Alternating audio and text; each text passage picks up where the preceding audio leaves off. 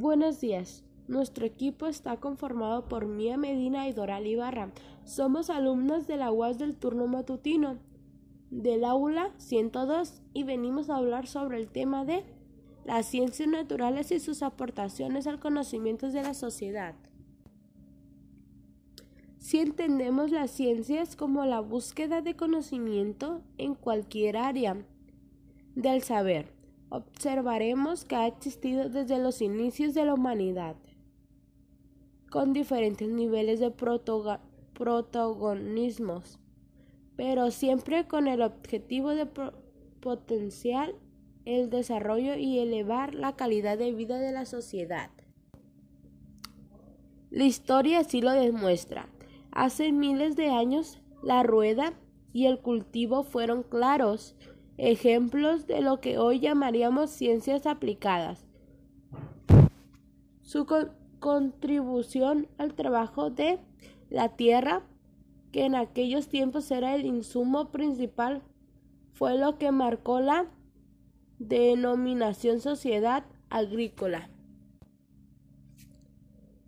Sin embargo, la escasa capacidad científica se manifestó en la en un lento progreso de la sociedad, por lo que tuvieron que pasar miles de años para que el avance de la sociedad tuviera un claro marco punto de inflexión.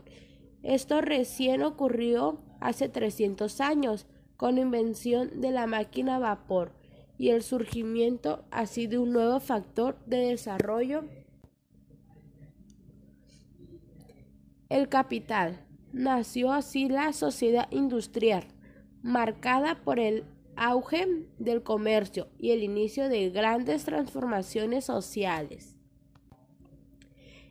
En esta época el desarrollo de la investigación científica es más intenso. Es el tiempo de las grandes teorías de leyes, en particular en el estudio de los fenómenos naturales como por ejemplo la materia, la tierra, la luz, etc conceptos que hoy se engloban en las denominaciones de ciencias naturales. Sin embargo, a dudas, este auge de la investigación contribuye al desarrollo de múltiples beneficios para la sociedad, en particular y solo por cita uno de ellos, el surgimiento de la electricidad y sus diversas aplicaciones de marca el mundo actual y que pareciera que siempre ha sido parte de la humanidad. Sin embargo, el empleo de la electricidad como fuente energética del desarrollo desde una perspectiva histórica es muy reciente, solo 100 años.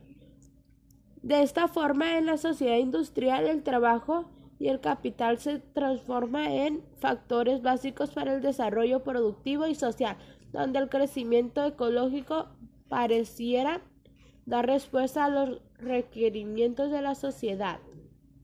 El incremento y el apoyo de las ciencias junto a los importantes cambios sociales hace que rápidamente de la sociedad industrial se pase de la sociedad de la información transmitido desde la vida analógica a la vida digital.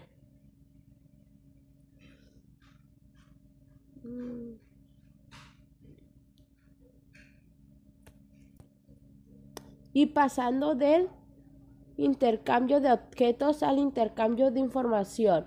Un hito en este ámbito son las redes de comunicación y en particular Internet que como lo conocemos hoy nos tiene más de 20 años junto a ello.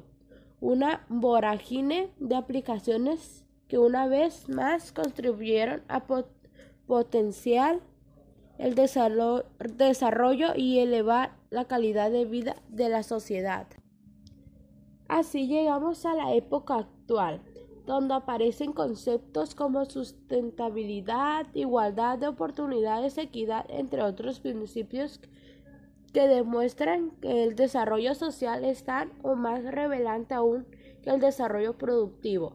En este contexto surge la pregunta, ¿cómo seguir creciendo en un mundo donde los datos la tecnología y la información ha pasado de ser temas cotidianos. Con un claro sesgo económico para muchos, las respuestas en los que los economistas denominan la productividad total de los fractores PTF. Dicho de forma sencilla, ya no, ya no es suficiente con disponer solo de mano de obra, trabajo y capital, sino que hay que optimizar diversos elementos que influyen en la PTF, donde la eficiencia y productividad con algunos de los fundamentos. Ahora le toca contestar la pregunta a mi compañía Mía Medina con un poquito más de información. La respuesta a la pregunta planteada está en el conocimiento, que se transforma así en un factor de producción. Sin embargo, la capacidad de generar conocimientos reside en las personas con altos niveles de formación surgiendo así en el concepto de capital humano avanzado y la urgente necesidad de construir capacidades de investigación, desarrollo e innovación, que son la base para la denominada economía del conocimiento. De esta manera, la ciencia se transforma en la protagonista de la sociedad actual. Recordemos que etimológicamente la palabra ciencia viene del latín scientia, que significa conocimiento. Por lo tanto, la sociedad del conocimiento es la sociedad de la ciencia. Si bien en este relato se han tomado ejemplos de desarrollo fundamentalmente del ámbito de las ciencias naturales, no quiere decir que las ciencias sociales no hayan tenido hitos también relevantes. Si recordamos que las ciencias sociales son el estudio de la sociedad y el, del comportamiento de las personas y su influencia en el mundo que nos rodea, es posible observar que de manera natural se están fortaleciendo en la sociedad del conocimiento, entre otras razones, por lo ya comentado. En la actualidad, el desarrollo social es tanto o más relevante que el desarrollo productivo.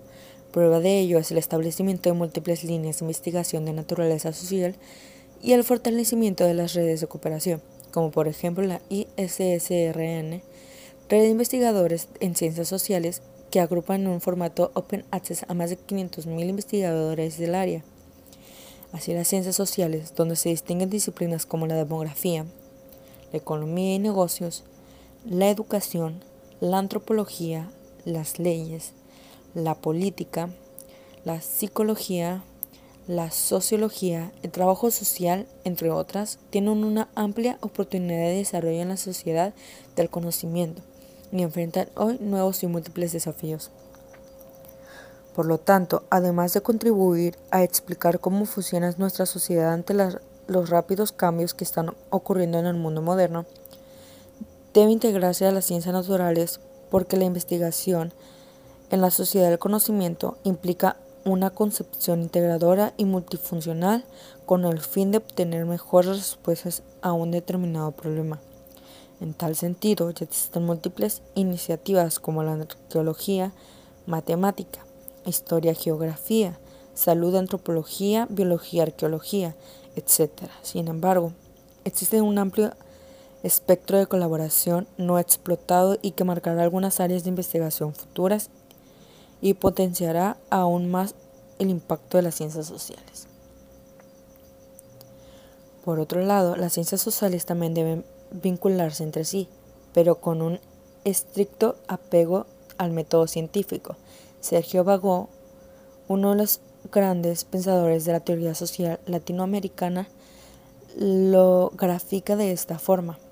Cuando un sociólogo busca en la perspectiva histórica un instrumento que le permita esclarecer mejor su propio panorama, o bien cuando un historiador se vuelca hacia el análisis sociológico de una coyuntura, lo que ocurre es que tanto uno como otro, en el afán por enriquecer su propia capacidad de análisis, atraviesan los lindes de su especialidad y se van ubicando en esa frontera incierta donde lo sociológico se transforma en histórico y a la inversa.